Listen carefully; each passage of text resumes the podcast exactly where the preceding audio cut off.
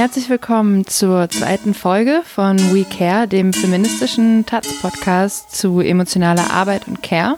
Ich bin Sarah Ulrich und freue mich, dass ihr wieder zuhört in dieser Folge mit Inga Zimprich und Julia Bonn von der feministischen Gesundheitsrecherchegruppe aus Berlin.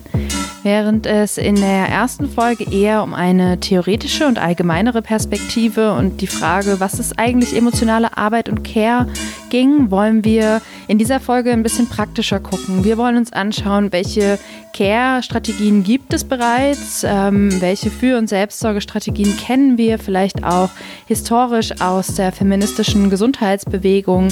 Wir wollen uns anschauen, was braucht es überhaupt, um emotionale Arbeit und Care leisten zu können? Was braucht es, dass wir da überhaupt fähig für sind? Und es geht insbesondere um die Frage, wie können wir eine kollektive, gemeinschaftliche Für- und Selbstsorgepraxis etablieren? Ja, und ich freue mich sehr, dass ich darüber heute mit Inga und Julia sprechen kann. Hallo, ihr beiden. Hallo, Sarah. Hallo. Ich würde vielleicht erstmal ganz grundlegend anfangen. Feministische Gesundheitsrecherchegruppe, was heißt das denn? Was macht ihr denn da? Die feministische Gesundheitsrecherchegruppe gibt es seit 2015 und wir haben uns im Kunstfeld gegründet und haben uns als eine größere äh, Gruppe zusammengefunden damals von KulturarbeiterInnen, also Künstlerinnen, ähm, Architektinnen, Theoretikerinnen, Aktivistinnen und wir haben 2015 zwei Treffen organisiert in dieser größeren Konstellation von 12, 13 Personen. Und die Frage war, ähm, wäre es eine Möglichkeit, als äh, Kulturarbeiterin ähm, gemeinsam eine Recherche zu Gesundheitspolitik zu initiieren? Und wenn ja, wie müsste die aussehen? Was für Methoden bräuchten wir, um gemeinsam ermächtigend zu Gesundheitspolitik zu arbeiten? Und die Idee war eben, dass Gesundheitspolitik etwas sehr Allgegenwärtiges ist, etwas, mit dem wir alle zu tun haben, aber äh, was als Thema so groß und einschüchternd ist, dass wir uns eigentlich nicht trauen, uns dazu zu äußern oder sogar künstlerische Arbeiten dazu zu machen. Und daher kam die Idee, so eine Art Gruppenpraxis zu entwickeln mit eigenen Methoden, wie wir als Kulturarbeiterinnen zum Thema Krankheit, Körper, Krise, Gesundheit und Gesundheitspolitik arbeiten könnten. Wir haben uns ähm, 2015, Ende 2015 in der großen Gruppe schon wieder getrennt äh, durch Konflikte und Auseinandersetzungen und haben dann lange als Berlin-basierte Gruppe gearbeitet. Äh, Julia Bonn, äh, Alice Münch und ich. Und Julia Bonn und ich ähm, arbeiten seit 2000 18 zu zweit weiter mit den Methoden der feministischen Gesundheitsrecherchegruppe. Genau, ich kann auch noch kurz anschließen und sagen, welche Methoden wir entwickelt haben. Also wir haben ziemlich schnell, gleich in dem ersten großen Treffen, also mit der größeren Gruppe noch, haben wir angefangen, Orte und Initiativen zu besuchen und einfach von denen zu lernen. Also zum Beispiel Orte wie das Heilehaus in Berlin. Das ist ein ehemals besetztes Haus, was gleich in der Besetzung schon wo die schon beschlossen haben, die Beset Hausbesetzer in Kreuzberg schon beschlossen haben, das wird kein Haus zum Wohnen, sondern das wird ein Haus für Gesundheit, für gute Ernährung, für Bewegung, zum, für Körperhygiene. Es konnte da, es können immer noch, kann Kleidung gewaschen werden oder man kann sich duschen und waschen. Und das, genau, und solche Orte haben wir besucht und einfach die Leute gefragt und befragt und nach deren Ansätzen, nach deren Methoden und nach, ja, wie die gearbeitet haben, wie sie jetzt arbeiten und mit dem Ziel auch da, davon zu lernen. Und dann haben wir angefangen, ähm, auch schon gleich nach dem ersten größeren Treffen, unser erstes Sin haben wir dann herausgegeben und wir haben auch weiterhin unsere Recherche in Sin-Form. Das ist ein sozusagen kleines, handgemachtes, also wir haben es, die ersten haben wir am Fotokopierer gemacht, Magazin, so ein, oder man kann auch Fanzine sagen, also ein kleines Heft, aber am Fotokopierer ähm, reproduziert und in, insofern ist es halt leicht ähm, kopierbar und da mit Texten und teilweise mit Bildern. Wir haben auch Fotos eingelegt und eingeheftet und in der, in der Form haben wir unsere Recherche angefangen weiterzugeben und in der Form von Workshops, dass wir Workshops gegeben haben. Das haben wir gleich beim ersten großen Treffen das erste Mal gemacht, dass wir das so mit Methoden, die wir gelernt haben oder auch in Recherchen, in, also in unseren, dadurch, dass, was wir gelesen haben, durch die Leute, die wir getroffen haben, was wir da gelernt haben, weiterzugeben in Workshop-Form. Ja, wir haben, ähm, also in der vergangenen Folge, ähm, als ich mit Margret Brückner gesprochen habe, ähm, da hat sie ähm, quasi gesagt, dass man ohne Selbstfürsorge, also ohne auf sich und seine Gesundheit und seine Körper und eben auf ähm, Self-Care zu achten, auch gar nicht ähm, langfristig in der Lage ist, Fürsorge für andere zu leisten. Ich nehme an, dass das auch ähm, viel in euren Workshops quasi ähm, zum ähm, Thema gemacht wird und auch behandelt wird. Vielleicht könnt ihr dazu noch mal was sagen. Also was braucht es denn oder wie, wie, wie kann man das denn auch erreichen, diese Selbstfürsorge? Ja, ich glaube, das knüpft, knüpft an dem an, was Julia gerade erzählt hat. Also wir haben lange als diese größere Gruppe gearbeitet und haben dann eben zu dritt in Berlin gearbeitet, in der Situation, dass wir alle Künstlerinnen waren, äh, Alice, Julia und ich, die zu der Zeit alle kleine Kinder hatten. Und wir haben dann schnell gemerkt, dass die Art und Weise, wie wir vorher gearbeitet haben, nicht mehr aufrecht zu erhalten war. Ähm, Alice und ich kommen beide auch aus der ähm, Organisation zu prekären Arbeitsbedingungen im Kunstfeld. Und uns fiel eben auf, dass wir als junge Mütter eigentlich an der Stelle waren, wo wir unsere künstlerische Arbeit hätten aufgeben müssen, weil wir nicht mehr in der Lage waren, das zu erfüllen, was normalerweise von einem erwartet wird, nämlich sehr viel zu arbeiten, oft unbezahlt zu arbeiten, unterbezahlt zu arbeiten, sehr kurzfristig zu arbeiten, nachts zu arbeiten, äh, abends auf Veranstaltungen zu gehen, ganztägig in Vorträgen zu sein und so weiter. Und an der Stelle war es für uns tatsächlich total wichtig, in dieser kleinen, geschrumpften feministischen Gesundheitsrecherchegruppe zu schauen, welche Arbeitsform tut uns eigentlich gut. Ähm, wie können wir als äh, Künstlerin weiterarbeiten, ohne uns selbst so auszubeuten? Äh, obwohl ich denke, das ist was, woran wir immer noch arbeiten. Ne? Wie viel Selbstausbeutung steckt in dieser Arbeit und wie oft geht man über die eigenen Grenzen und wie oft ist man dann doch erschöpft oder hat zu viel auf der To-Do-Liste. Aber gerade als wir eben mit äh, alle mit sehr kleinen Kindern noch unterwegs waren, haben wir uns dann oft drei um zu Hause getroffen, bei einer von uns, zeitweise auch eben im Heilehaus, das Julia eben vorgestellt hat, in deren Selbsthilferaum und haben geschaut, dass es uns ähm, gut geht. Also oft war eine, mindestens eine von uns übermüdet oder wir haben füreinander gekocht oder eine hat E-Mails geschrieben, während jemand anders sich um die Kinder gekümmert hat. Und das war für uns ein ähm, ganz wichtiger Schritt zu befragen, welche Arbeitsbedingungen sind wir eigentlich gewohnt, die wir so nicht mehr weiterführen können. Und wie sehen Arbeitsbedingungen aus, die uns ähm, gut tun oder besser tun.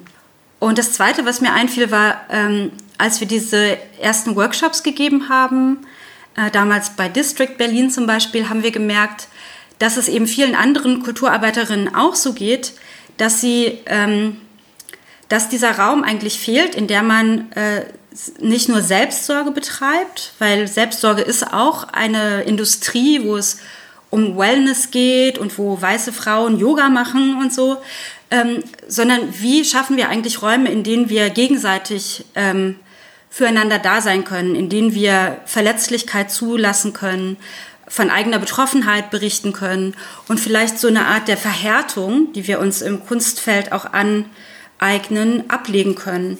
Das ist total interessant, weil ähm, ich glaube schon, dass gerade so diese Themen Verletzlichkeit und ähm, Frust vielleicht, Schwäche, ähm, auch mal negative Gefühle wie Wut oder Traurigkeit, dass das ja gar nicht nur in der Kulturarbeit keinen Raum findet, sondern eigentlich, denke ich, in allen ja ökonomischen Sphären quasi äh, eigentlich nicht gewollt ist, weil es eben der Produktivität widerspricht. Also ich, ich glaube gerade die Krise, die, die hat das das ja auf jeden Fall ähm, nochmal gezeigt in so, einem, in so einem Moment, wo irgendwie alle plötzlich überfordert sind, alle plötzlich verletzlich und schwach sind und alle plötzlich ganz unsicher sind, was äh, das Richtige zu tun ist, ähm, finde ich, hat man auch nochmal ganz stark gemerkt, ähm, wie wenig es auch einen kollektiven gesamtgesellschaftlichen Umgang mit diesen Gefühlen, mit dieser Schwäche und Verletzlichkeit ähm, geben kann. Und ihr habt ja Methoden entwickelt beziehungsweise recherchiert und auch gefunden und arbeitet in den Workshops, wenn ich das richtig verstanden habe, eben mit Methoden genau diesen Gefühlen auch mal Raum zu geben. Vielleicht könnt ihr da so ein bisschen ein Beispiel nennen, wie das so abläuft, dass man sich das mal so vorstellen können, wo es da hingehen soll oder was da, was da eure Arbeit ist. Also mir kam jetzt gerade in den Sinn, dass es, wie Inga ja schon gerade gesagt hatte, dass es äh, eben nicht um so eine Selbstfürsorge im Sinne von Selbstoptimierung dann geht, sondern dass es um eine Fürsorge für sich und eben für andere geht, indem wir praktisch lernen, gerade jetzt zum Beispiel in den letzten Workshops, die wir gegeben haben, die sich damit beschäftigt haben, wie, wie man auch gemeinsam durch Krisen geht zum Beispiel und wie es funktionieren kann, dass man sich darüber austauscht, über Verletzlichkeit, über ähm, was brauche ich eigentlich, wenn es mir schlecht geht und dass ich die Möglichkeit habe, nicht, dass ich nicht individualisiert zum Arzt oder zum Psychotherapeuten zur Psychotherapeutin gehen muss, was ja schon schwierig genug ist, einen Platz zu finden oder ähm, wo es lange Wartelisten gibt oder wo es vielleicht auch für Leute mit ähm, bestimmten, also vielleicht für Trans oder People of Color oder das, wo es da vielleicht gar nicht so richtige Ansprechpartner oder wo es sehr schwer ist, sehr schwer sein kann, überhaupt richtige Ansprechpartner zu finden, die das dann auch auffangen können, sondern dass es eine Möglichkeit auch ist, die sich gegenseitig zu stärken und sich gegenseitig zu unterstützen und sozusagen Interdependenzen zu schaffen. Dass, es, dass ich meine Abhängigkeiten zeige und ähm, jemand anderes mir auch die Abhängigkeiten zeigt, die ähm, da sind einfach. Und da haben wir eben mit verschiedenen, ich könnte jetzt total weit ausholen, aber da haben wir eben mit verschiedenen, da haben wir verschiedene Methoden gelernt, recherchiert und damit auch, ähm, und die stellen wir eben auch in Workshops vor und machen dazu halt auch Übungen. Also Abhängigkeiten quasi positiv bewerten. Mm, genau, genau. Da, also ich, mir fällt jetzt ganz, eine ganz einfache Übung ein, sich zu überlegen, fünf Personen, von denen ich, äh, mit denen ich sozusagen einen, denen ich meine, meine Bedürfnisse und meine Abhängigkeiten zeigen würde, den ich, mit denen ich teilen würde, was ich brauche, wenn es mir nicht gut geht. Und das am besten natürlich schon im Vorfeld, weil wenn ich in einer Krise bin oder in einer Situation, wo es mir schlecht geht, das kann ich von mir selbst auf jeden Fall sagen, dann mag ich fast niemanden mehr anrufen, ehrlich gesagt. Und selbst ähm, innerhalb der also ich habe eine Partnerschaft und selbst innerhalb der Partnerschaft ist es echt schwer, dann manchmal Sachen auszusprechen oder Sachen ähm, mich zu zeigen als so verletzlich, wie ich auch bin. Ne? Und dann, oder in der Situation dann bin, weil ich das selber überhaupt total auch beschämend finde. Und da habe ich ähm, auch durch unsere Arbeit sehr viel gelernt und sehr ähm, viel mehr Möglichkeiten, auch wenn ich wahrscheinlich immer noch Schwierigkeiten hätte, jetzt ähm, mich ganz offen irgendwie zu zeigen. Aber ich bin auf jeden Fall Riesenschritte weitergekommen, so ähm, in den Möglichkeiten, vielleicht vorher sogar schon zu sagen, aber auch in der Situation mal zu sagen, ey, mir geht es jetzt wirklich gerade nicht gut oder ich, ich brauche mal ich brauche irgendwie tatsächlich mal eine Unterstützung, wo drin, wo ich, was ich sonst immer alleine hingekriegt habe.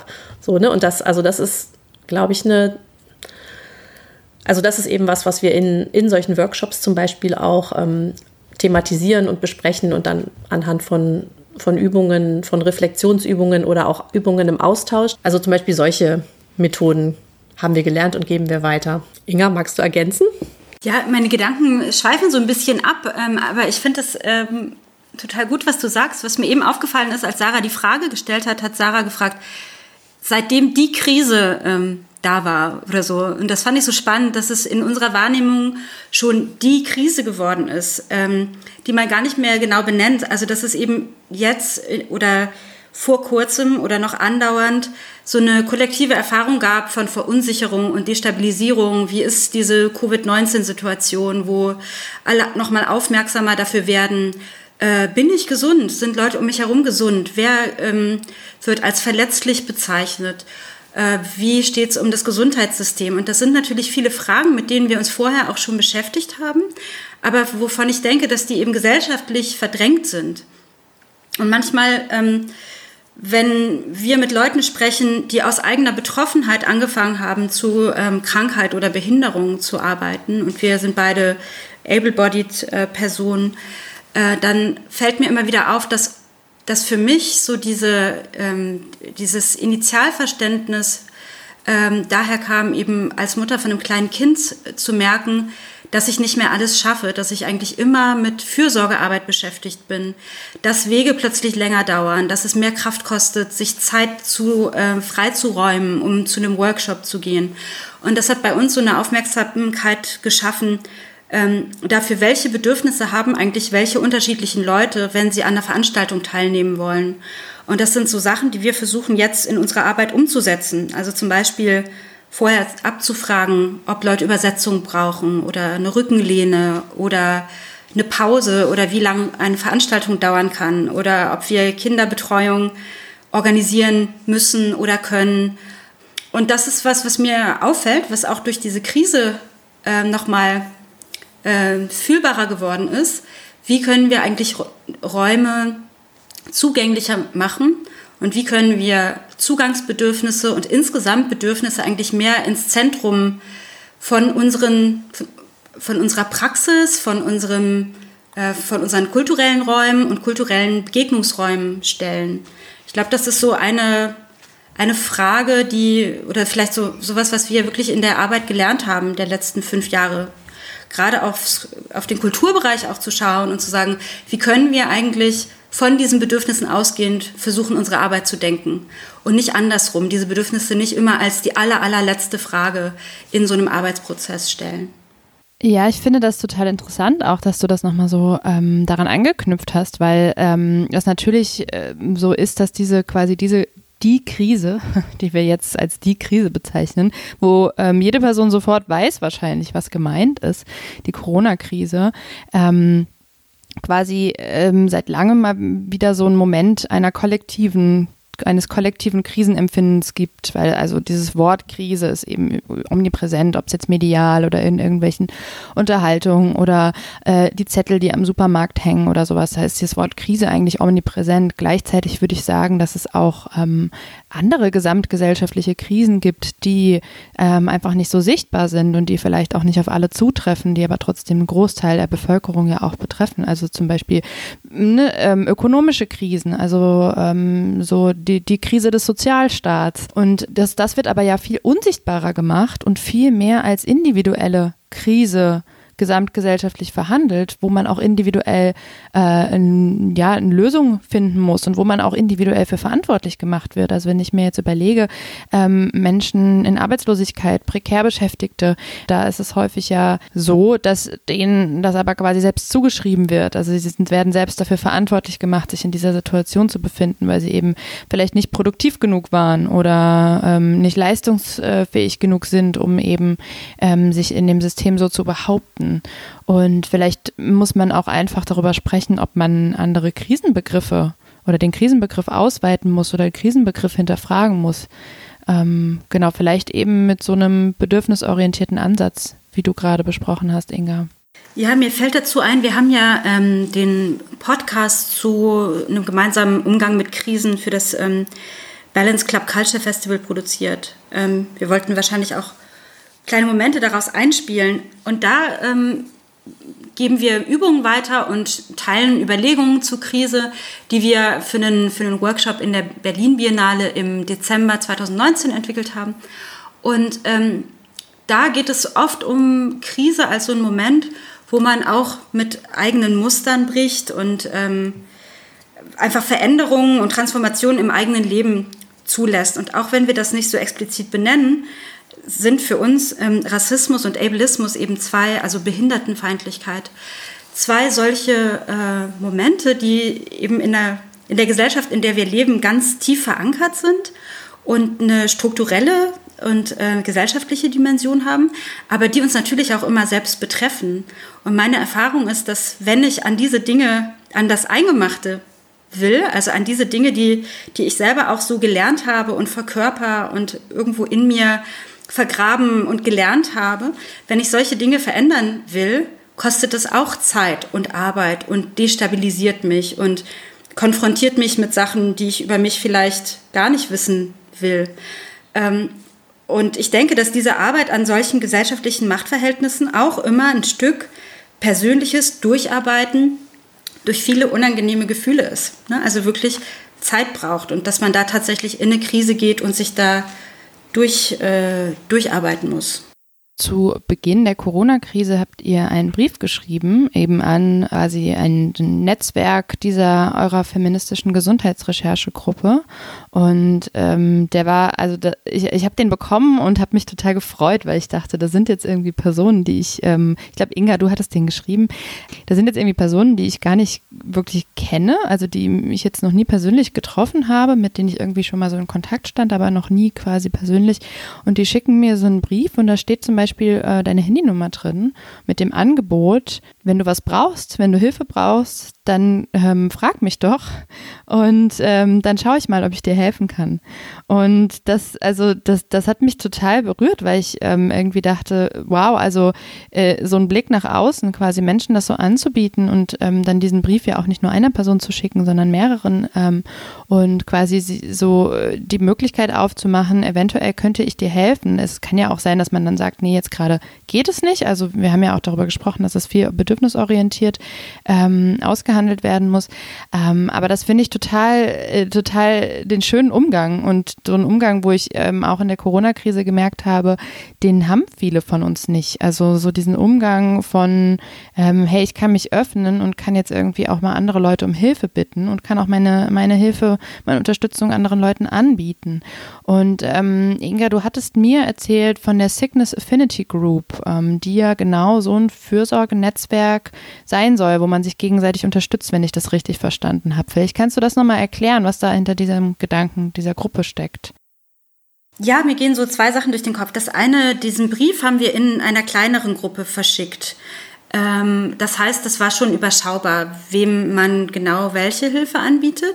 Und mir ist es aber auch so gegangen am Anfang von dieser Corona-Zeit, dass mich äh, jemand angerufen hat und gefragt hat, ich habe dich eingetragen bei den fünf Personen, die ich um Hilfe bitten würde und möchte mit dir ähm, klären, ist das äh, richtig so? Kann ich mich an den und den Punkten auf dich verlassen? Und was würdest du von mir brauchen? Und ich würde von dir das und das brauchen. Und ich hatte das Gefühl, ähm, dass wir jetzt eben länger versuchen, in unserem Leben zuzulassen, dass wir andere Leute um Hilfe bitten und dass wir Schwäche zeigen und so ein bisschen verlernen, dass wir eben unabhängig und autonom sein müssen.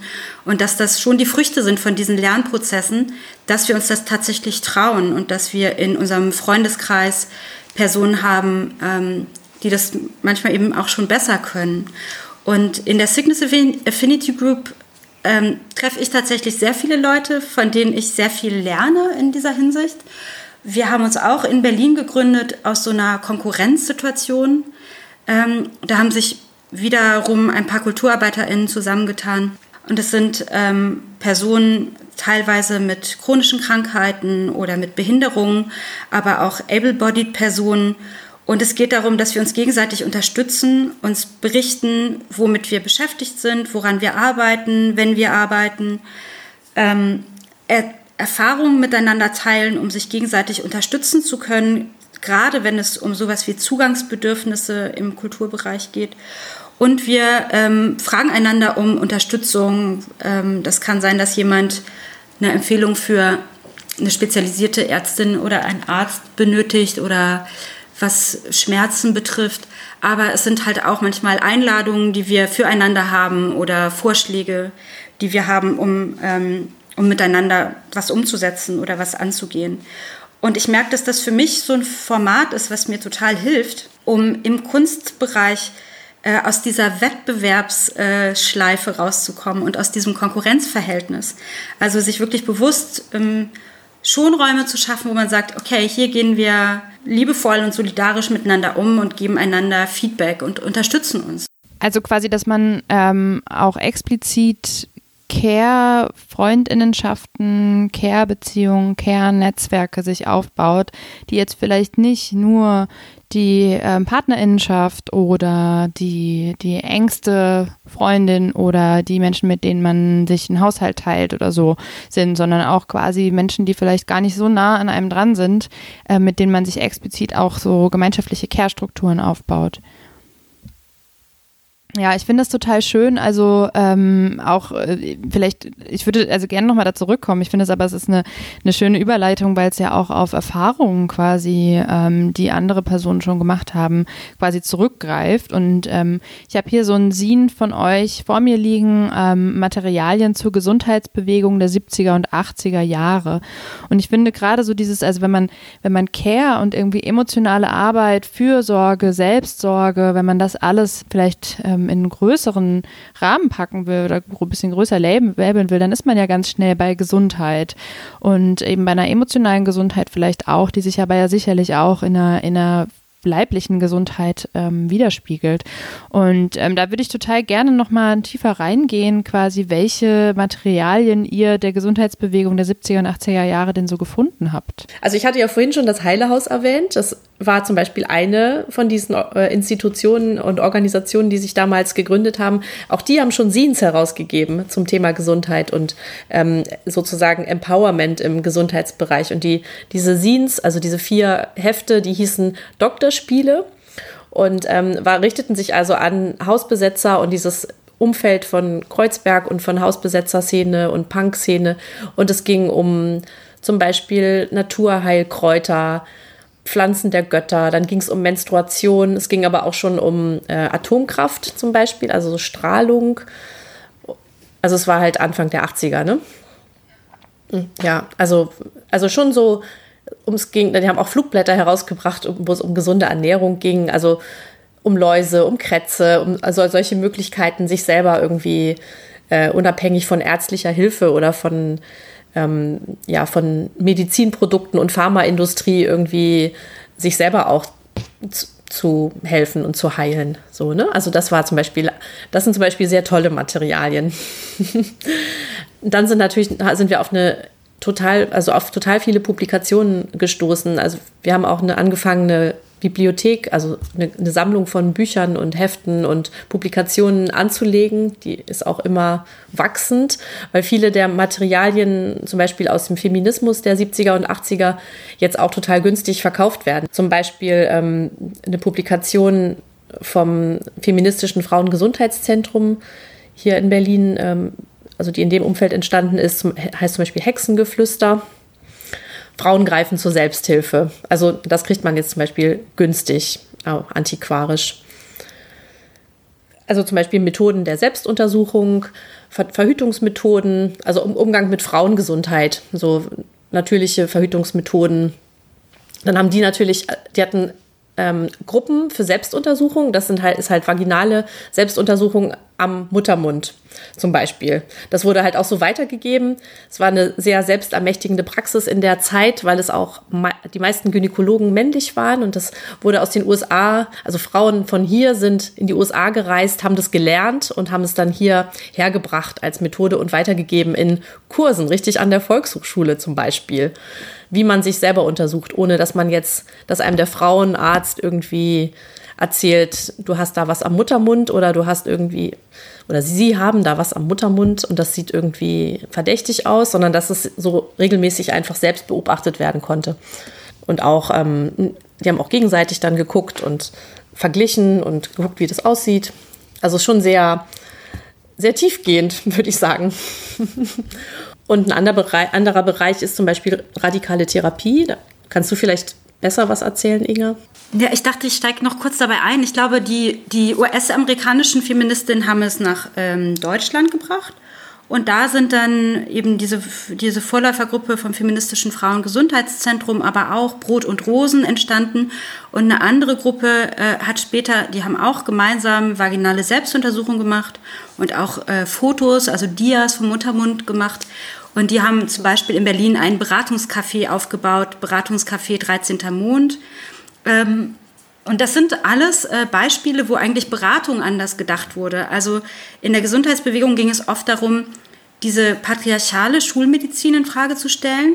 Oft eben gerade in der Gynäkologie den, den männlichen Blick auf Reproduktionsmedizin in Frage zu stellen.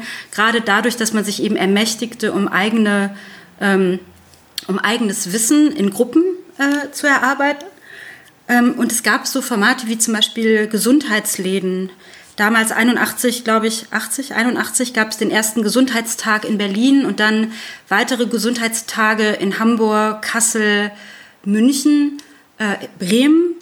Und dort kamen dann immer ähm, verschiedene Formen der Selbstorganisation im Gesundheitswesen zusammen. Also es gab eben damals eine Zeit, wo viele Leute im Gesundheitswesen gesagt haben, ähm, wir müssen raus aus diesem Modell der äh, allwissenden äh, Götter in Weiß, Halbgötter in Weiß, aus dieser Hierarchie im Krankenhaus, die ja auch heute noch da ist, dann der Zweiklassenmedizin, die es eben heute auch noch so gibt. Und wie könnte denn Gesundheitsberatung anders funktionieren? Zum Beispiel haben die Gesundheitsläden, ähm, aus denen sind viele Patientenberatungsstellen hervorgegangen. Ähm, und es gab dann ähm, äh, Stiftungen und Anlaufs, äh, Anlaufstellen für Leute, die äh, Selbsthilfegruppen und Patientengruppen äh, gegründet haben. Hm. Ich, also was, was jetzt gerade mein Gedanke ähm, so dazu war, ist, dass es immer wieder um so um den Körper darin geht auch und um Frauenkörper. Und also ich habe jetzt kürzlich äh, meine Masterarbeit zu quasi dem weiblichen Körper als Instrument der Selbstermächtigung geschrieben und da ging es auch eben viel um so einen Abriss von, wie sind Frauenkörper, wie haben die sich eigentlich verändert in, in so einem Diskurs auch und ähm, inwieweit wurden sie da auch, also da, da kam dieses Wort der Medikalisierung auf. Also Frauen wurden quasi zum medizinischen Untersuchungsobjekt, das ähm, gleichzeitig quasi durch Reproduktionsmedizin auch medikalisiert wurde. Also es wurde, wurde zu so einem naturwissenschaftlichen Objekt, was so, was man so reglementieren konnte, wenn wir zum Beispiel von der Pille sprechen oder so, oder eben, woran ich häufig denken muss auch, ähm, ist das eben quasi die, die Position, in der Frauen im Krankenhaus meistens gebären oder was so die, die Position ist, die man auch so im Fernsehen sieht oder so, ne? Wenn, wenn Frauen ähm, oder ich sag lieber vielleicht äh, Personen mit Vulva quasi liegen und die Beine gespreizt und dann gebären, das ist die, die, die Position, die meistens für den ähm, männlichen Gynäkologen ähm, äh, äh, entspannt ist, damit er keine Rückenschmerzen bekommt, aber gar nicht unbedingt für die Person, die gerade gebärt.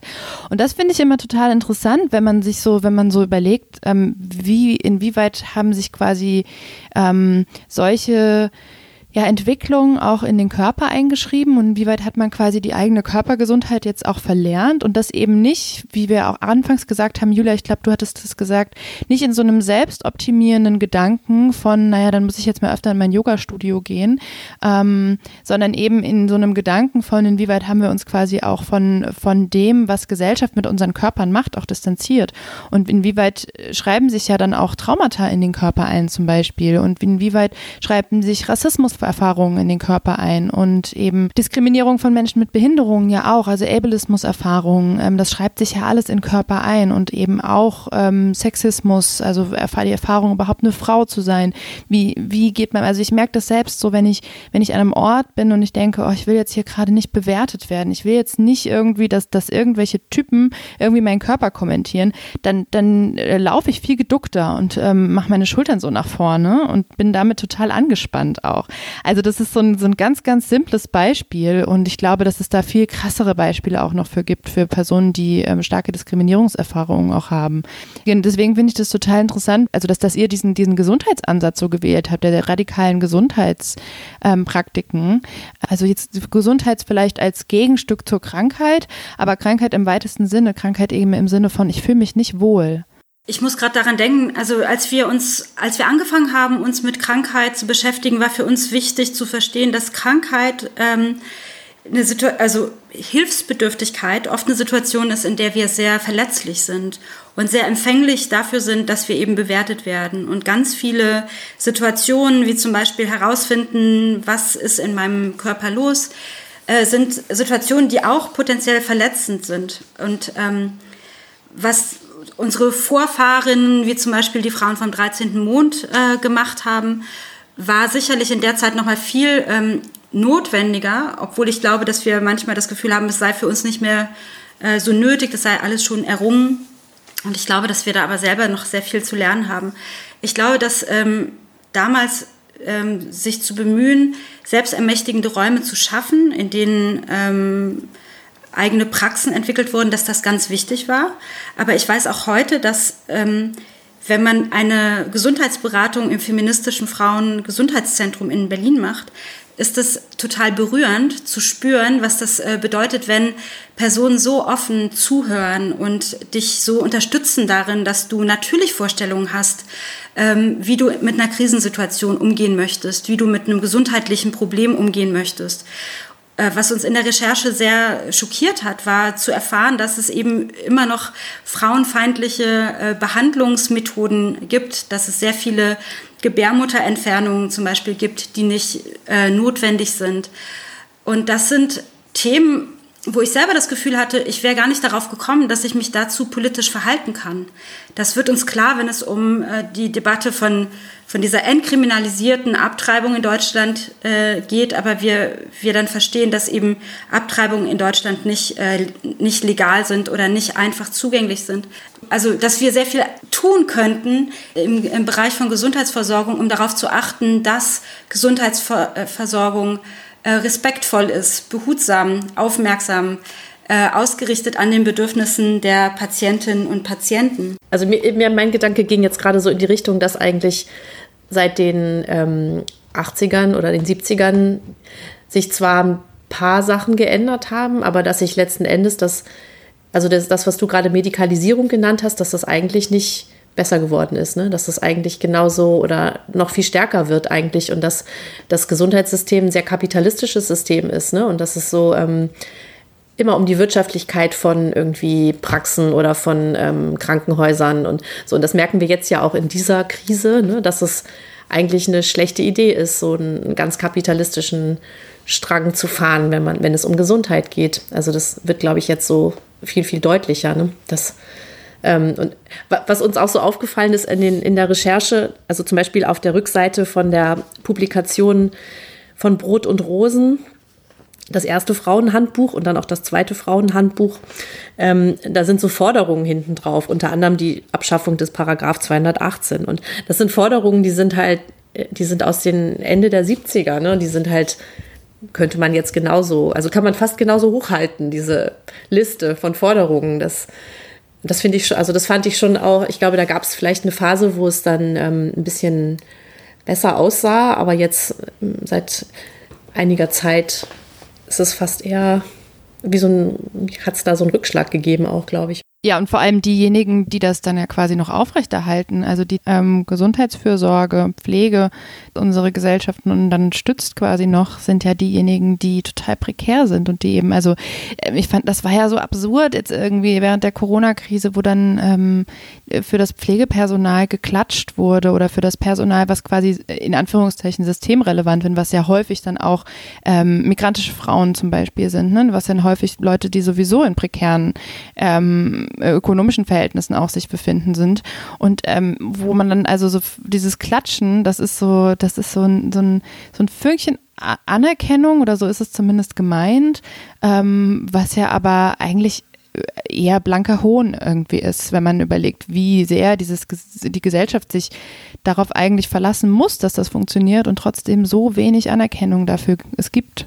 Und ganz davon abgesehen, ob jetzt dieses Applaudieren Hohn ist oder Anerkennung. Aber ich hatte das Gefühl, dass in dieser Krise trotzdem aufgefallen ist, dass gesellschaftlich abgewertet war oder ist, dass Leute sich um Kinder kümmern oder Alte pflegen oder Krankentransporte fahren. Ich habe das Gefühl, dieses, dieser ganze Bereich der Fürsorgearbeit ist eben sehr lange gesellschaftlich abgewertet worden.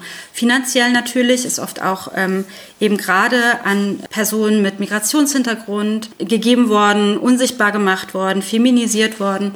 Äh, aber es hat eben auch äh, gesellschaftlich so, ein, so einen niedrigen Stellenwert gehabt. Das finde ich, ähm, ja, finde ich schon ähm, bestürzend dass das so eine lange Tradition hat und so selbstverständlich geworden ist in unserer Gesellschaft. Und das ist ja eigentlich eine sehr bittere Erkenntnis, welchen Stellenwert auch Fürsorge in unserer Gesellschaft hat. Vielleicht könnt ihr ja noch mal ein paar Beispiele nennen, äh, die quasi schon in die richtige Richtung gesehen, wo das schon besser funktioniert oder wo es Modelle gibt, an denen man sich vielleicht orientieren kann. Ja, ich wollte gerne erwähnen, dass ja in der Gesundheitsbewegung auch so kollektive Praxen eben sehr ähm, sehr stark waren. Zum Beispiel gab es eine kollektiv geführte Apotheke am Viktoriapark und es gab ähm, Praxiskollektive und so Kollektive, die halt zum Beispiel, wo dann auch eine gleiche Bezahlung von Ärzten und allen anderen, die da in dem Kollektiv arbeiten, auch passiert ist. Und es gibt zum Beispiel immer noch das Kollektiv, das Praxiskollektiv in der Reichenberger Straße, die so arbeiten. Also das ist eine Hausarztpraxis und aber alle werden gleich bezahlt. Das Gesundheitskollektiv finde ich auch sehr spannend, dass die auch so arbeiten wollen werden. Die bauen gerade ein Gesundheits- und Sozialzentrum in Neukölln auf. Und da soll es eben darum gehen, dass auch Gesundheit und Krankheit auch soziale Ursachen haben, dass es auch gleichzeitig eine Sozialberatung gibt, wo, wenn man ähm, zum Beispiel von Wohnungslosigkeit bedroht ist, dass das auch Auswirkungen auf, die, auf das Wohlbefinden, auf die Gesundheit hat. Eben diesen Zusammenhang dann auch vor Ort, also lokal dann vor Ort durch die Beratung und die Unterstützung da auch ähm, damit zu arbeiten. Wir haben eben ähm, als wir über diesen Brief gesprochen haben, den ich äh, verschickt habe, da sind mir, mir noch so ein paar Sachen zu eingefallen, die ich noch kurz sagen wollte. Ähm, das erste war, dass äh, Julia und ich, eben weil wir die feministische Gesundheitsrecherchegruppe sind, am Anfang dieser Covid-19-Krise uns auch gefragt haben, müssten wir jetzt super vorbereitet sein für eine Gesundheitskrise? Müssten wir mehr wissen als andere darüber, wie man gut mit Krisen umgeht?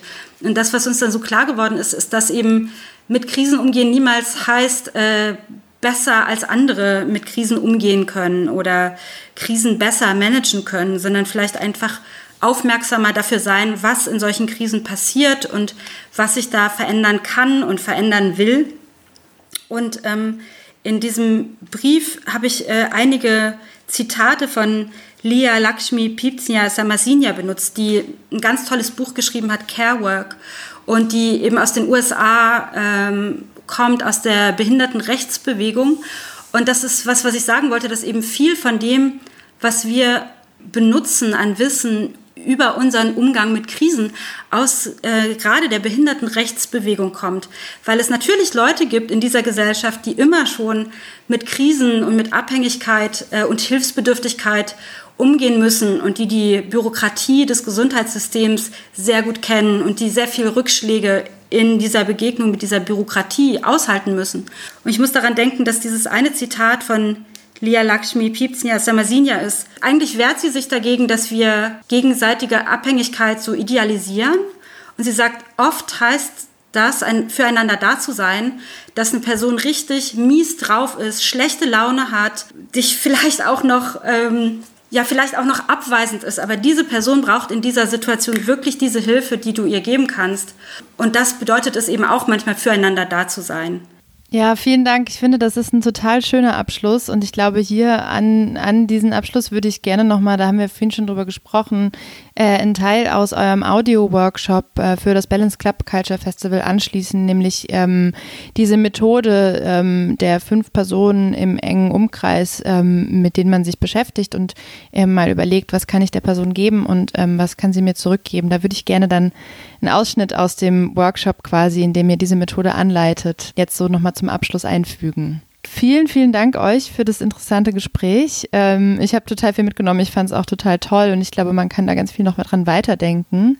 Ja, vielleicht gibt es noch was, was ihr zum Schluss sagen wollt. Also mir fallen zwei Sachen ein. Das eine ist ähm, einfach ja, Dankbarkeit für die Personen, die vor uns politisch zu Gesundheit gearbeitet haben, die vor uns politisch zu Rassismus und Sexismus und Ableismus gearbeitet haben eine Dankbarkeit dafür, dass wir von denen lernen können und dass wir auf deren Wissen aufbauen können. Das ist das eine. Und das andere, Julia und ich arbeiten gerade an unserem nächsten Sin wo wir mit zwei Initiativen sprechen, die sich mit zum Beispiel mit der Frage auseinandersetzen, wie ähm, kann Gesundheitsversorgung und gerade radikale oder alternative Gesundheitsversorgung sicher für alle sein? Also wie machen wir diese alternativen Beratungsangebote sicher für Menschen mit Diskriminierungserfahrungen, mit Menschen, die von Rassismus betroffen sind, äh, für Menschen, die Ableismus erleben? Und das ist was, was ich mir total wünsche, dass dass wir sowohl im kulturellen Bereich, aber gerade auch in, in der Pflege und in der Körperarbeit und in der Krankenversorgung schauen, was können wir tun, um diskriminierungssensibler äh, zu denken und zu kommunizieren. Wie können wir äh, gerade radikale Gesundheitsangebote ähm, offener und zugänglicher für alle Personen machen. Das ist so ein, so ein ganz großer Wunsch, äh, der aus unserer Arbeit, glaube ich, entstanden ist. Das war der feministische Taz-Podcast We Care. Und ich freue mich sehr, dass ihr zugehört habt. Wenn ihr Kritik, Anregungen oder Fragen habt, dann meldet euch gerne auch bei mir. Ihr findet die Kontaktdaten auf taz.de. Dort gibt es auch den Podcast, ebenso wie auf den Streaming-Plattformen Spotify, Deezer und iTunes. Und wir freuen uns, wenn ihr uns über unser Bezahlmodell Taz zahle ich unterstützt. Und wir freuen uns auch, wenn ihr zur nächsten Folge wieder einschaltet. Darin wird es um migrantische und postmigrantische Perspektiven auf emotionale Arbeit und Care gehen. Dafür habe ich den Dachverband der Migrantinnenorganisationen eingeladen und will mit ihnen über prekäre Arbeitsbedingungen in sogenannten Frauenberufen, die oftmals von Migrantinnen verrichtet werden, sprechen und darüber, warum ihre Perspektiven so unsichtbar gemacht werden, obwohl sie einen Großteil der Fürsorgearbeit für unsere Gesellschaft leisten. Und wenn ihr wollt, bleibt doch noch einen Moment dran. Ähm, wie versprochen wird es jetzt einen Ausschnitt eines Audio-Workshops der feministischen Gesundheitsrecherchegruppe geben. Ich freue mich aufs nächste Mal. Bis dahin, bleibt solidarisch und kümmert euch umeinander.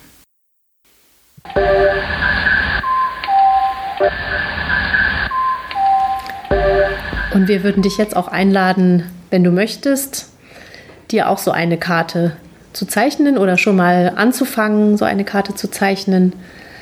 Das kann auf dem Blatt Papier sein. Du schreibst dich in einen Kreis in die Mitte und machst vielleicht fünf Kreise, vier, fünf, sechs Kreise drumherum und guckst mal, welche Namen du reinschreiben würdest und eben zu diesen Fragen, was würde ich mir, was würde ich von dieser Person erfragen oder mir wünschen wollen und was könnte ich dieser Person auch anbieten. Und du kannst dir gerne ein paar Minuten Zeit nehmen, nochmal auf Pause drücken dir einfach ein paar Gedanken dazu machen. Es muss jetzt auch nicht, muss jetzt auch nicht in jeden Kreis jemand reinschreiben. Es ist auch toll, wenn du eine Person hast oder wenn es schon, schon überhaupt eine Idee gibt, wer das sein könnte, ob du das Gespräch dann führen möchtest oder nicht. Das ist ja nochmal eine andere Frage, aber so ein bisschen als, als Öffnung in so eine Richtung zu denken.